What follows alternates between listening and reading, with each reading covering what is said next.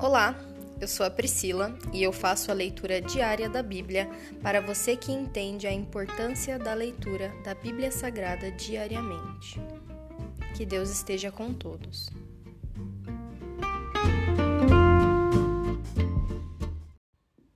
Ouça agora o capítulo 30 do livro de Provérbios. Ditados de Agur.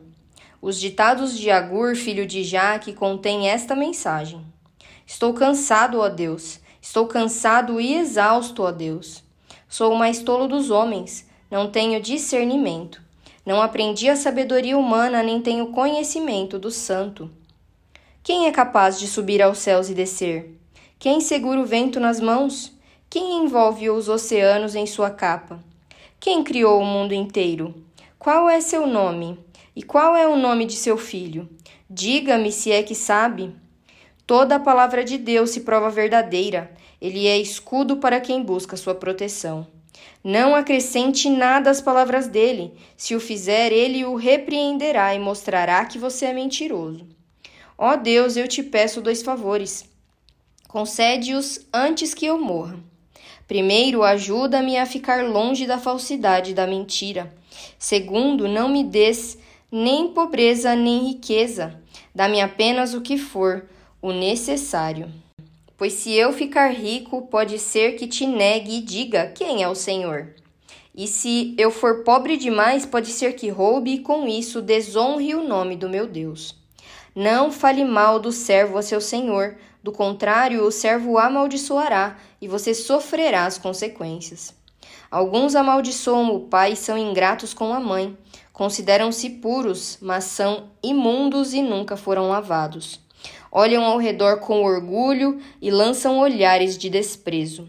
Seus dentes são como espadas e suas presas como facas. Devoram da terra os pobres e da humanidade os necessitados. A sanguessuga tem duas bocas que dizem mais, mais. Há três coisas que nunca se satisfazem, ou melhor, quatro, que nunca dizem é suficiente: a sepultura, o ventre estéril, o deserto sedento e o fogo abrasador. O olho de quem zomba do pai e despreza as instruções da mãe será arrancado pelos corvos do vale e devorado pelos abutres. Há três coisas que me deixam maravilhado, ou melhor, quatro coisas que não entendo. Como a águia plana no céu, como a serpente rasteja sobre a rocha, como a embarcação navega no mar, e como o homem ama a mulher.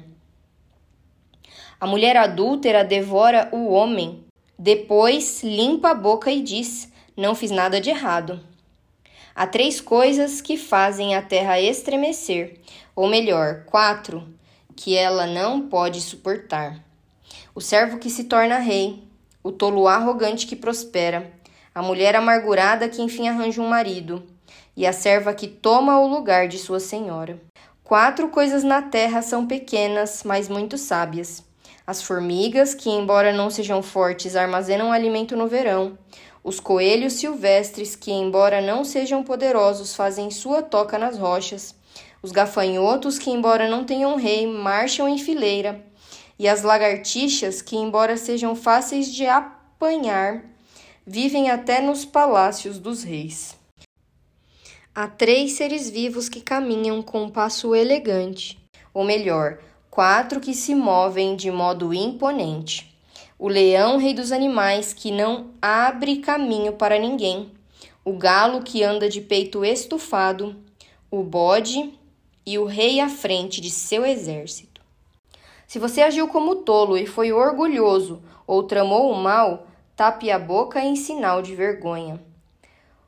Como bater o leite produz manteiga, e um soco no nariz o faz sangrar, provocar a ira resulta em brigas.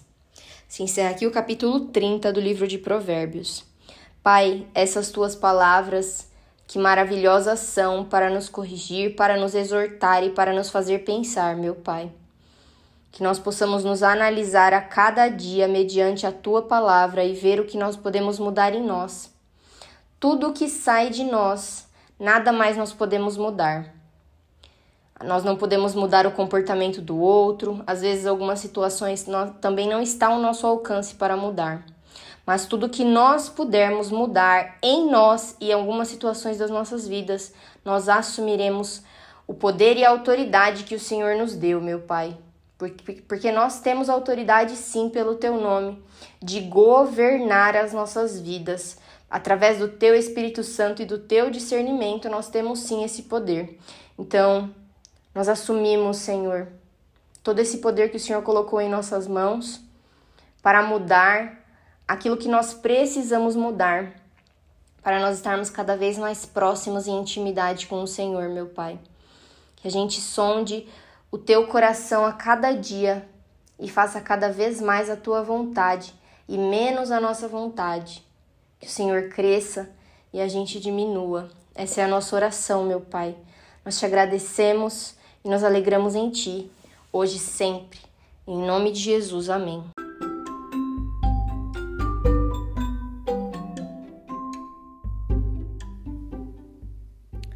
Você acabou de ouvir o Dali Bíblia, o podcast da tua leitura diária da Palavra do Senhor.